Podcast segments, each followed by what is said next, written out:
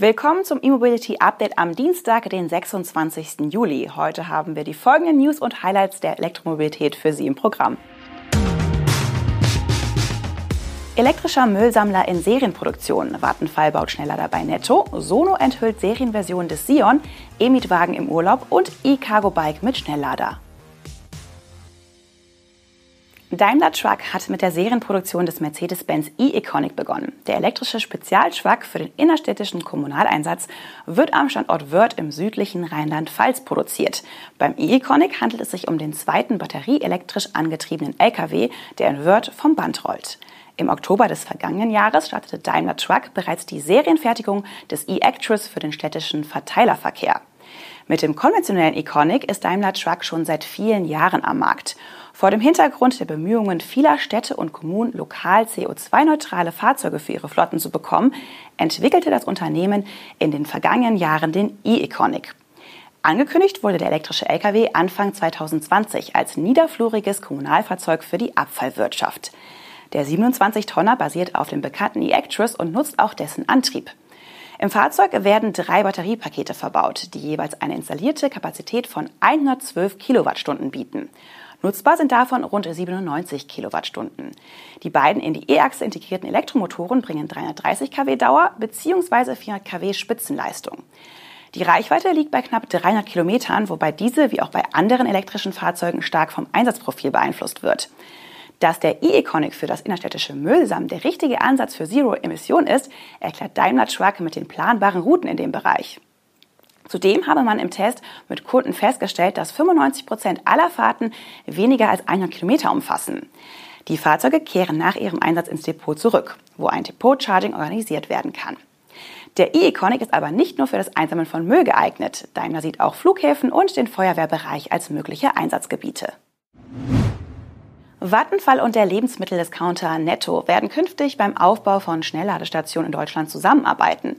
Zunächst sollen an über 270 Märkten von Netto rund 470 Ladesäulen mit 940 Ladepunkten aufgebaut werden. Wichtig zu wissen, die Kooperation mit Vattenfall hat die dänische Netto-Gruppe geschlossen. Um den ebenfalls Netto heißenden Markendiscount von Edeka mit dem gelb-roten Logo geht es dabei nicht. Netto Deutschland wird teilweise auch Netto Nord, Hundenetto oder Schwarzer Netto genannt. Die beiden letzten Bezeichnungen spielen auf das schwarz-gelbe Logo an, das einen Scottish Terrier mit Einkaufskorb zeigt. Zurück zur Ladeinfrastruktur. Vattenfall will vorrangig in den Jahren 2023 und 2024 Schnelllader an den netto-eigenen Immobilien errichten. Dabei werden Ladesäulen mit 180 oder 360 kW entstehen.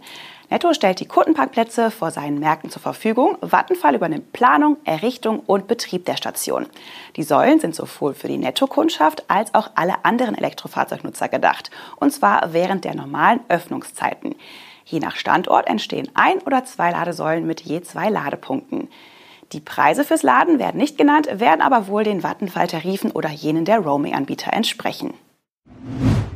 Der Münchner Solarautoentwickler Sono Motors hat gestern das Seriendesign seines Solarelektroautos Sion enthüllt. Dabei geht es allein um die Gestaltung der Karosserie und des Innenraums. An den Angaben zur Technik hat sich nichts geändert. Geplanter Produktionsbeginn ist das zweite Halbjahr 2023. Das bei einer Veranstaltung in München enthüllte Fahrzeug trägt immer noch das Grunddesign der Prototypen, mit denen Sono seit einer ganzen Weile zur Promotions- und Entwicklungsfahrten unterwegs ist. Das Fahrzeug im Stile eines Kompaktvans trägt nun das finale Design, wie es ab dem kommenden Jahr in Finnland bei Valmet Automotive in Serie gebaut werden soll. Von außen handelt es sich bei den Neuerungen um Details. Das Lichtband der Frontscheinwerfer ist neu gestaltet, ebenso die mittig an der Front platzierte Ladeklappe und der darunter liegende Lufteinlass. Auch am Heck wurde das Lichtdesign überarbeitet und die Rückfahrkamera in das Design integriert. Der Innenraum wurde für die Serienproduktion ebenfalls angepasst. Hier sticht nach wie vor das freistehende Infotainment-Display hervor. Das Panel mit echtem Moos hat es ebenfalls in die Serie geschafft. Die Solarpanels sind weiterhin nicht nur auf dem Dach platziert, sondern auch in Türen, der Fronthaube und dem Kofferraumdeckel. Insgesamt sind 456 sogenannte Halbzellen in die Karosserie integriert. Mit den Solarzellen soll es möglich sein, Strom für 112 Kilometer pro Woche oder rund 5000 Kilometer pro Jahr zu laden oder 16 Kilometer am Tag. Das senkt die Betriebskosten enorm. Den Sion müssen die Kunden viermal seltener laden als vergleichbare Elektroautos, verspricht Sono Motors.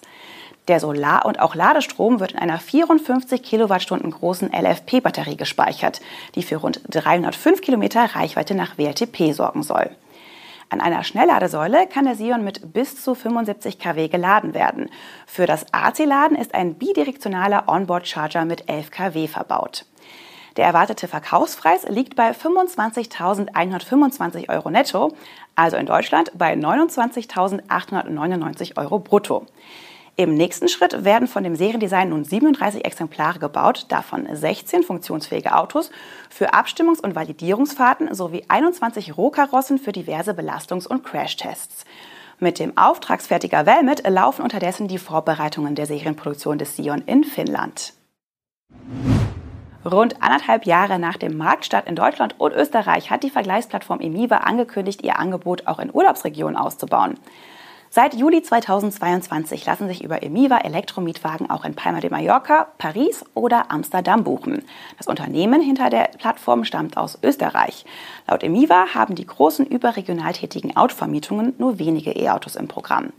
Der Markt sei eher von kleinen Anbietern dominiert, die schwer zu überschauen sind. Wenn ein elektrischer Mietwagen bereits in der Heimat schwer zu finden ist, wird es im Urlaubsziel noch komplizierter.